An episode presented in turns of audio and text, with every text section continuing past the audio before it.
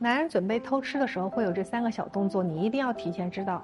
第一个，开始注重自己的外在形象。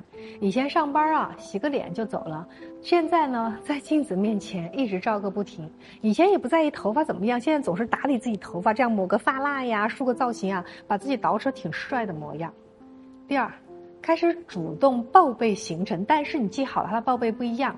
以前在公司加班，他也不提前和你说；现在加班了，他早早的就和你说：“我今天要几点回去？我今天要加班，你不用等我。”或者一出门他就会告诉你，他今晚要和谁谁谁出去，然后今天晚上要跟别人去谈事情。这个人还是你认识的。